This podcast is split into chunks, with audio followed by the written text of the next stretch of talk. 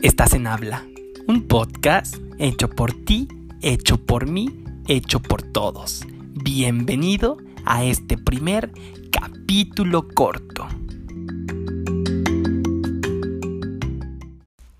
Todos los seres humanos pertenecemos a una sola raza, la raza humana. Los mexicanos no son racistas, son clasistas. En México, lamentablemente, se tienen varias frases que utilizamos en el lenguaje cotidiano, como cásate con un güero para mejorar la raza, trabajo como negro para vivir como blanco, nunca falta un prietito en el arroz, no tiene la culpa el indio, sino quien lo hace, compadre. Ah, como eres indio. Se fue como las chachas se viste como las gatas. Me engañaron como a un chino. El niño es morenito, pero está bonito. Traes el nopal en la cara. Y bueno, es una forma de exhibir a las personas por su clase, por su condición social.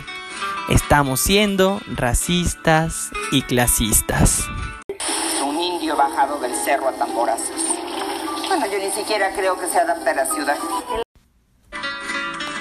El racismo es la discriminación contra las personas por su aspecto físico, por sus rasgos y su color de piel.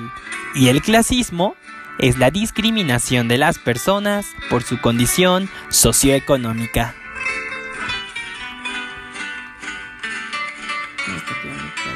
Cosas que te hacen ser naco. Decir ira en vez de mira.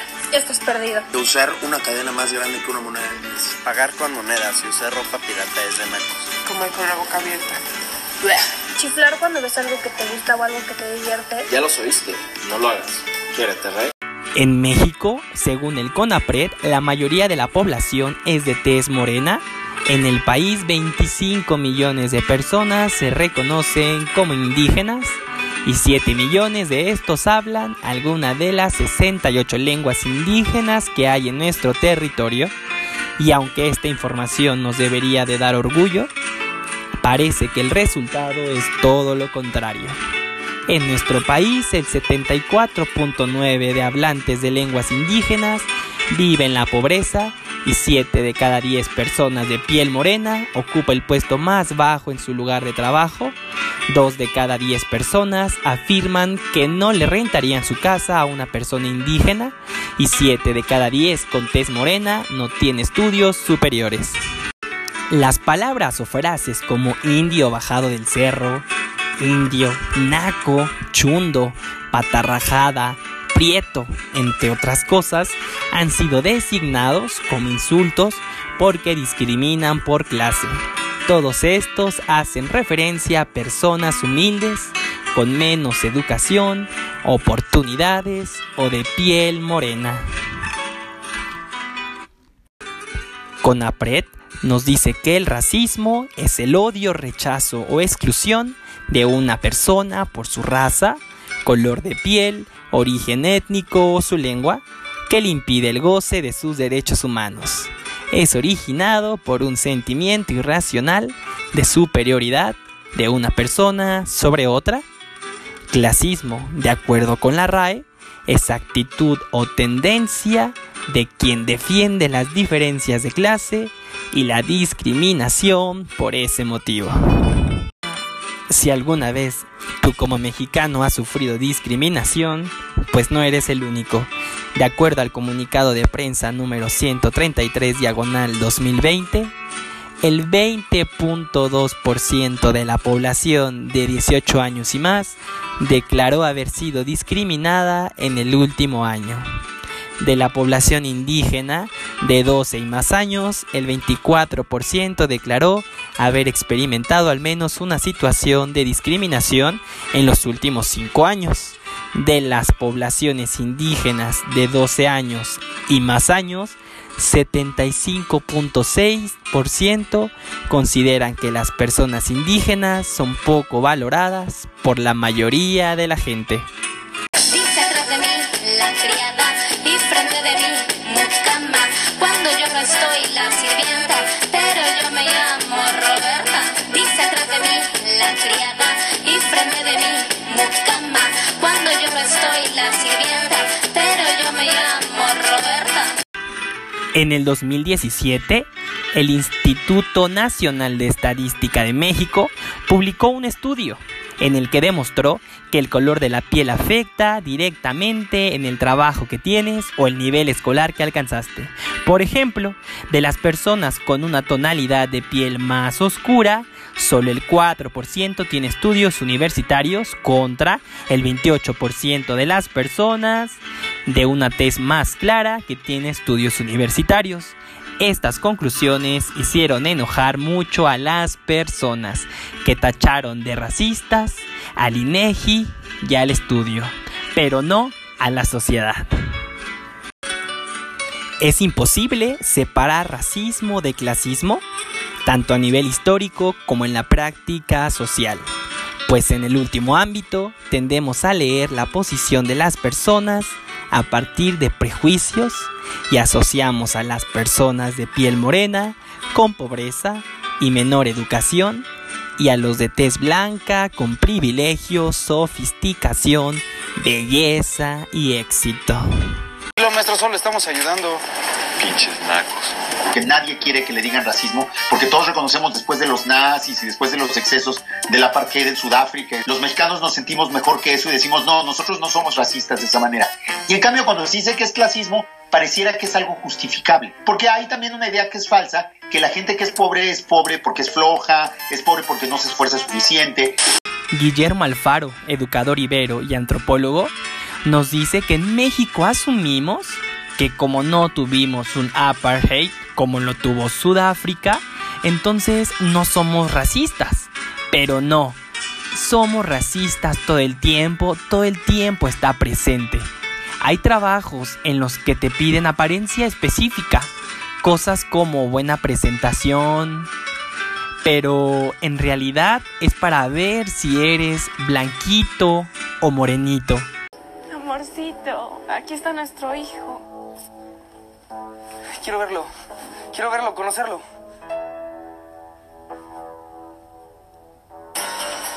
¿Qué? ¿Es negro? ¿Mi hijo es negro? ¿Negro?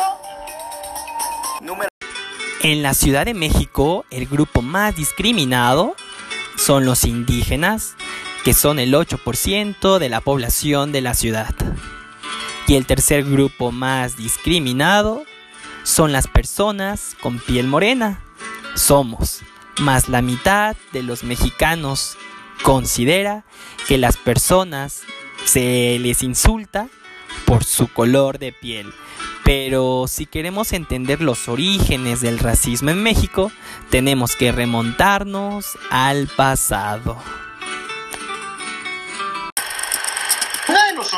Orígenes del racismo mexicano es el sistema de castas colonial que establecía distinciones entre las personas por su origen y que daba una posición de privilegio a las personas de origen europeo, a los españoles o blancos. Pero también, por otro lado, discriminaba a los indígenas y a los africanos. La pigmentocracia, ¿no? Si no, en México no nos diríamos güerito como categoría cultural, ¿no? Aunque no seamos güeritos, vamos al mercado y nos dicen pásele güerito, ¿no? Porque es una forma de hacerte sentir que eres de un estrato superior. ¿Qué? ¿Qué me ves, pinche güerito? ¿Eh? Recientemente, yo creo que el racismo reside fundamentalmente en los medios de comunicación, en la publicidad y en la televisión, donde se excluye sistemáticamente de la manera más eh, descarada a las personas que no sean blancas. Me choca que digas naco. Me parece de lo más ofensivo. Bueno, entonces, ¿cómo quieres que les diga? Así se les dice, manacos. No tienes que ser así con esa gente. Para entender un poco mejor racismo y clasismo que va muy de la mano, con hacer menos a personas que no tienen tu misma posibilidad económica, toma en cuenta que en México hay 52.4 millones de personas que viven en situación de pobreza, esto según las cifras del Coneval. En México, en el diario oficial de la Federación, se publicó un documento denominado acuerdo por el que se aprueba el Programa Nacional de Protección a los Derechos del Consumidor 2013-2018. Según este documento, la sociedad mexicana se divide en seis partes, según los perfiles que engloban tipo de persona de acuerdo con la ocupación o actividad que desempeña dentro de la sociedad mexicana, así como sus ingresos económicos, nivel cultural y finalmente sus pautas de comportamiento. Empezamos, clase social baja baja, 35% de la población, baja alta, 25% de la población, media baja 20% de la población, media alta 14%, alta baja 5% de la población y por fin la clase alta alta al que solo pertenece 1% de la población. ¿Y tú a qué clase social perteneces? ¿Por qué te atormentas? ¿Por qué no te conformas con lo que Dios te da? Y deja de sufrir tanto. No puedo, nada, no puedo. Porque Dios no me dio una hija blanca y rubia como la de Malú. La hubiera yo querido tanto. En el 2013, la Comisión Nacional para Prevenir la Discriminación hizo un experimento con niños y niñas mexicanos donde les pusieron dos muñecos, uno negro y uno blanco, y se les preguntó cuál era bonito y cuál era feo. Obvio, la mayoría de los niños eligió por bonito el blanco y por feo el negro. Esta es la realidad de México. Desde niños nosotros presentamos estos patrones de racismo y clasismo. White Mexicans es una nueva forma de racismo en México pero contra la gente blanca y adinerada, hay otras formas que sirven para etiquetar a aquellos que gozan de un estatus económico elevado, como fresa, fifi. En estos últimos años se les ha unido recientemente White Mexicans, White Mexicans, derivada de la contracción de las palabras inglesas white y mexicans, blanco y mexicanos aunque según los expertos está menos extendido que en otros términos y su impacto es menor, hay quienes se sienten aludidos y denuncian que están siendo víctimas de racismo y discriminación por mostrar su ostentoso estilo de vida en redes sociales. Bueno, ¿ah? Ya vamos para allá. Ok. ¿Por qué le defendiste, eh? Porque yo tuve la culpa qué? ¿Es un pinche indio? I mean, maybe this guy's. Pero en México, el racismo no es la única forma de discriminación. Parametría en 2013 publicó un estudio que decía que en México se discrimina por todo, clase social, religión, preferencia sexual, género, pero el racismo es un problema serio, principalmente en México, donde el 64% de la población nos consideramos morenos. Es que no te vayas a enojar. Sabes que yo no tengo nada en contra de que seas gordito. ¿No me escogiste porque soy gordo? Aprendiendo todo esto, los dejamos con una entrevista hecha a un mexicano sobre racismo y clasismo en México Escúchala con atención y muchas gracias. Y ahora tenemos la participación de Antonio Peñalosa, estudiante de Derecho. Él estudia en el ITAM y nos va a hablar de las diferencias y las definiciones de racismo y clasismo. Esto es para que nos quede más claro, ya que anteriormente ya di alguna introducción de este tema. Y bueno, también Toño, le vamos a llamar ahora, escribe en un portal de internet que se llama El Tintero. Hola, Hola Misael, ¿cómo estás? Yo bien, muchas gracias y gracias por la invitación. Oye, se me, se me olvidaba decir que estudias Derecho, entonces para que la gente sepa tu perfil. abogado. y, y abogado. y platícanos un poquito de, qué es el tintero o cómo puede localizarlo y qué escribes tú. Eh, en el tintero somos un grupo de amigos. Eh, creo que la, principal característica es que no todos nos dedicamos a la misma cosa, sino que hay un biotecnólogo, una chica que se dedica al marketing, incluso un chico que nos ayuda a dibujar. Y bueno, yo, ¿no? El, abogado. Entonces, digamos que estas cuatro personas nos dedicamos a escribir eh, temas sobre temas que nos agradan, que se nos hacen muy interesantes y sobre cuestiones que creemos que podemos cambiar y mejorar dentro de la misma sociedad. Uy, me encanta porque va muy de la mano con lo que hacemos en Habla, entonces va muy acompañado. ¿Y dónde podemos encontrar estos textos? Eh, bueno, tenemos nuestra página de Facebook en el Tintero y también ahí publicamos todo y también en WordPress tenemos en el Tintero, que es donde están las entradas del blog como tal. Ok, entonces googleamos Tintero y nos debe En el Tintero, sí. Listo, igual obviamente en las redes sociales del podcast Habla, vamos a dejar link de las redes de ustedes para que los puedan leer. Y precisamente hablando de clasismo y racismo, ¿escribiste algo sobre eso? ¿Escribieron algo sobre esto? Ah, algo similar, sí. Eh, más que nada es como el clasismo eh, genera desigualdad, genera desigualdad en una cuestión de eh, quién tiene y quién no tiene. Eh, en este caso era acceso al Internet.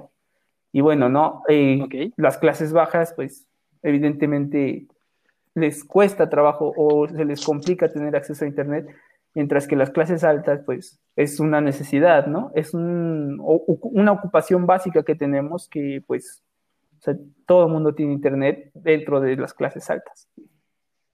Claro que es normal para nosotros, pero hay personas obviamente que, no tienen y obviamente va de la mano con la contingencia, ¿no? Trabajando desde casa, estudiando desde casa, pues no se puede hacer, algunas personas no pueden hacer definitivamente esto, ¿verdad? Claro, justo, justo empezó una campaña ahí en redes sociales donde la gente te decía, ¿no? Oye, si no tienes acceso a internet, pues con gusto puedes venir o yo te puedo ayudar para que hagas tu examen de admisión, para que hagas tus exámenes, porque al final de cuentas eh, tenemos que buscar la forma para que todos podamos ahora sí que cumplir con esta necesidad básica que es la educación, ¿no? Y que creo que es importantísimo en las aspiraciones de cualquier persona. Claro, y obviamente el público que nos escucha, pues en general es de América Latina y pues obviamente sabemos que la desigualdad en nuestros países pues es muy grande. Así es. Y bueno, Toño, entrando ya eh, a la materia, ¿nos puedes decir qué es racismo, por favor? Claro, eh, digo, aquí es una definición eh, hecha por mí y hecha por internet, ¿no? Eh, perfecto, perfecto. Y bueno, primero hay que definirlo como una ideología o una creencia de un grupo de personas que se sienten más y que eso más hace que generen odio en contra de otras que tienen características distintas a ellos. Así, digamos que hay un grupo dominante que tiene, pues ahora sí que el control de los medios de producción y del capital, y que considera como una amenaza a un grupo con características diferentes a las de ellos, pero que este grupo mm, minoritario, digamos, poco a poco va demostrando su capacidad para hacer cosas importantes, sin depender del grupo dominante. ¿Y qué pasa con esto? Pues el grupo dominante siente que ya no tiene el control y ve amenazada su seguridad, su calma, sus beneficios, se siente en riesgo como tal, ¿no? Por lo que sus reacciones descalificar al grupo emergente, ya sea porque piensan diferente, por su físico o su religión. Digo, hay más cuestiones que podemos pasar todo el día enumerándolas. Pero bueno, ¿no? Eh, puede parecer como que una reacción natural del hombre el querer defender lo suyo, pero también este tipo de reacciones eh, a la defensiva se contraponen a nuestra naturaleza social, donde cada individuo tiene algo que aportarnos y aportar a los demás, ¿no? Y bueno, digo, partiendo de ello, de que, todos somos diferentes y de que todos tenemos algo que aportar diferente. Claro, y bueno, partiendo un punto del que dijiste, obviamente es parte tal vez de nuestra naturaleza el tener este tipo de conductas, no es lo propio, pero creo que todos, hablando honestamente, creo que todos hemos sido racistas en algún momento, ¿no crees? Sí, claro, siempre nos duele que alguien de abajo nos, nos pegue, ¿no? Y a ver, un ejemplo súper así que se te venga a la mente de racismo en la vida diaria, que hayas visto, que hayas experimentado. Eh, digo, ahí es, cuestión de, irlo manejando, ahorita, ahorita se me ocurre el ejemplo del trabajo, ¿no? Cuando vas a pedir trabajo, eh, ¿qué te dicen? Que tienes que tener una buena presentación. Pero, pero ¿qué conlleva esa buena presentación? Solo una cuestión de ah, agradarle a la persona, ajá, exacto, de actitud, o es más una cuestión de si cumples con ciertos estándares de belleza que, que, te, que te piden, ¿no? Eh, ¿A qué voy? Como que si tú, una persona morena, ¿no? O digamos una persona morena o una persona indígena va a pedir un trabajo, es complicado o más complicado para otra persona que, que, se le dé el trabajo por los propios prejuicios que ya tenemos como sociedad. A lo mejor, como dices, ¿no? Y como platicamos, es una cuestión que ya traemos muy arraigada. Entonces, eh, todos la tenemos. Eh, lo, lo, ves, lo ves en todos lados. Lo ves en todos lados, por, por decir, digo, este es un ejemplo del trabajo, ¿no? Pero, ¿qué tal el ejemplo de cuando vas en la banqueta? Digo, ahí es también una cuestión a lo mejor de seguridad. O, así lo vemos, ¿no? Así lo planteamos, pero ¿qué pasa cuando va una persona en la banqueta, una persona morena, y prefieres pasarte del otro lado porque automáticamente por ser moreno tú ya piensas que probablemente sea una persona que te quiera hacer daño, ¿no? Claro, otro ejemplo que se me viene ahorita a la mente es cuando nace un bebé y dicen, ay, está bonito porque es blanquito. Exacto, exacto, justo. Ese sí, ese es como el de todas las familias, creo que lo hemos vivido, lo hemos dicho y lo hemos pasado, la verdad. Sí, y te digo, es algo estructural de la sociedad, digo, hemos crecido con ello, que incluso si nos ponemos a pensarlo un poco, viene desde eh, las épocas en que conquistaron América. Entonces, digo, son, son, son cuestiones que tenemos que ir cambiando y que se van mejorando poco a poco, pero que sí, sí, sí tenemos muy, muy arraigado. Bueno, obviamente una pregunta personal. Yo me la pregunto, obviamente. Yo he, sufrido racismo, claro que sí. ¿Tú has sufrido racismo? Sí. ¿Te han...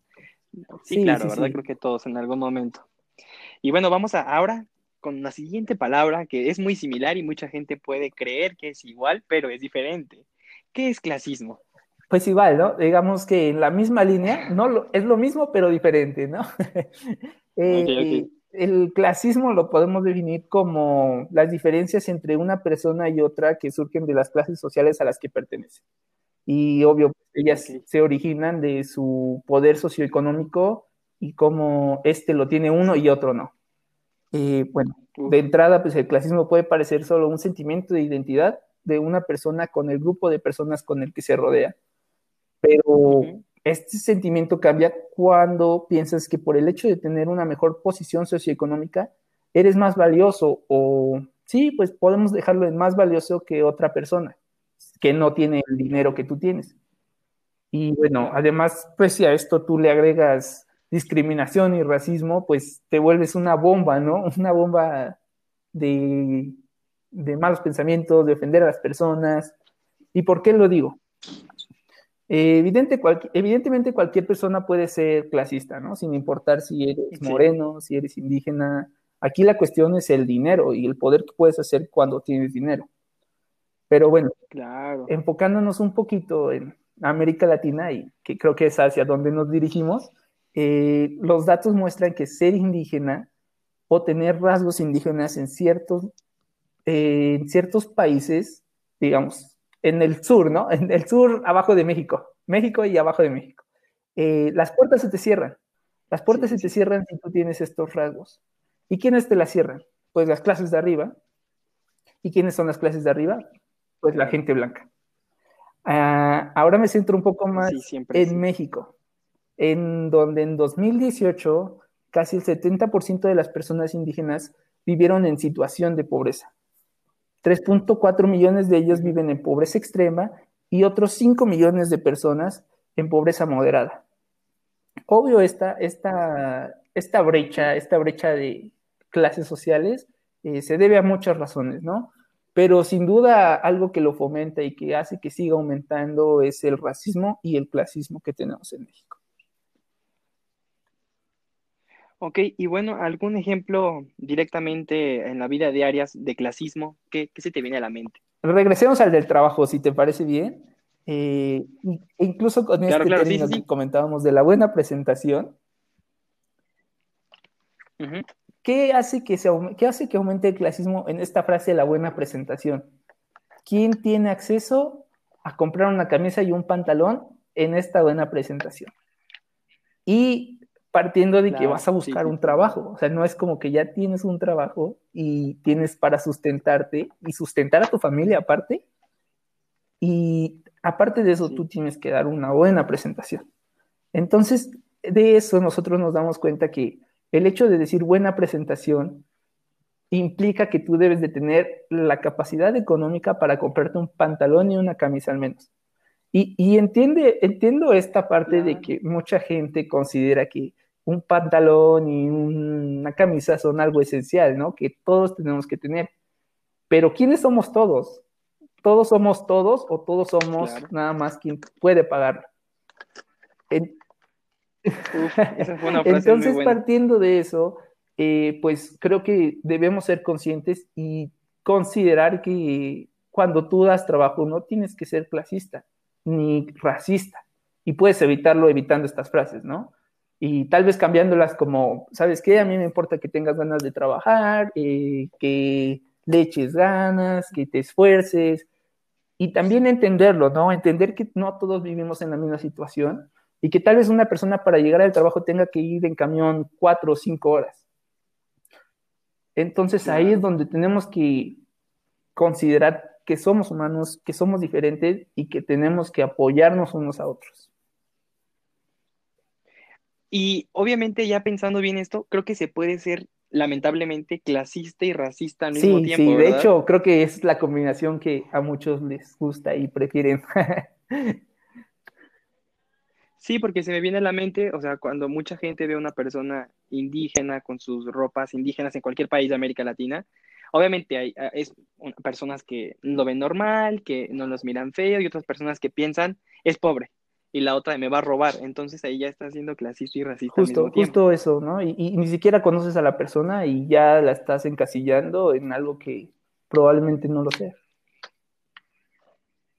Uh, la verdad, está, me está gustando mucho ese tema porque obviamente va encaminado con los capítulos que vamos a tratar en este podcast después y con los que ya tratamos anteriormente, para que la gente pues aprenda que no es lo mismo, pero casi es igual. Y bueno, ahora para que la gente entienda mejor, ¿cuáles son las diferencias, Toño, que encuentras entre clasismo y racismo? Eh, bueno, sí, claro, desde mi punto de vista, el clasismo genera racismo y discriminación que digamos que racismo y discriminación también son casi lo mismo, ¿no? Eh, bueno, ese sentimiento de pertenencia de una clase, eh, en, este, en este caso la clase alta, genera resistencia a aceptar un grupo diferente. Y eso impide que las clases altas se den cuenta de la importancia que tienen las personas de abajo y el impacto que tendrían en la sociedad, o sea, en todos, el hecho de que todos tengan unas mejores condiciones de vida y que se den cuenta que la clase de abajo, pues también son, son personas que tienen ganas, que quieren hacer las cosas y que pueden hacer las cosas sin necesidad de, ser eh, diferenciados, diferenciados entre, entre sí. Entonces, digamos que... Aquí falta mucho el toque humano de las personas, ¿no? El toque humano, esa sensibilidad que tenemos que tener hacia otros. Sí, yo creo que eso es lo principal.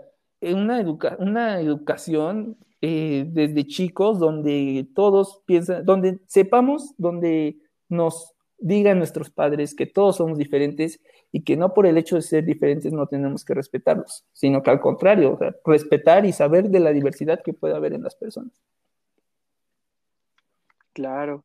Y bueno, yéndonos a la parte de, más ejemplos, que ya hemos dado varios, ¿tienes algunos más que agregar? Pues igual, ahí hablando un poco sobre la, sobre la educación, eh, la escuela, ¿no? Digo, creo que es importante esta educación, pero bueno, ¿qué pasa en la escuela? Siempre, siempre, siempre, siempre hay un niño que molesta a otro por ser moreno, por ser indígena, por no tener las condiciones. Es más, así te lo pongo, hay quien molesta porque llegan en camión, porque llegan caminando. ¿Y quién molesta? ¿Quién tiene el carro? ¿Quién es blanco? Entonces, y, se, se nota más en los niños, se nota más en los niños porque mm, todos pasamos por, ahora sí que todos somos niños en algún punto, y se nota más porque son gente que va creciendo con esas ideas y que mm, va afectando en mayor grado a las personas. Entonces vamos en eso, ¿no? la escuela privada, la escuela privada donde van muchos niños eh, blancos y una persona, un, chico indígena cuyos padres se han ido eh, superando, llegan a esta etapa donde pueden mandar a su hijo a una escuela privada pero no tienen la posibilidad de que su hijo llegue en un carro de lujo y, sin en cambio llega en un camión. Eso se ve, o sea, se ve en la forma del trato a los alumnos, más bien a los compañeros, perdón, a los compañeros. Y se va desarrollando, va creciendo, va creciendo. ¿Y qué pasa después? Pues esta persona racista se vuelve un jefe que hereda la empresa de su papá, por un ejemplo nada más, eh, y sigue con este racismo, ¿no? Y entonces, aunque una persona sea brillante, aunque sea la mejor ingeniera del mundo, eh, no va a tener esta posibilidad de crecer por el simple hecho de que su jefe piensa que por ser moreno no eres lo suficientemente bueno. Claro. Sí, sí, tiene toda razón, o sea, y aparte esos estilos de vida de esas personas pues siguen, ¿no?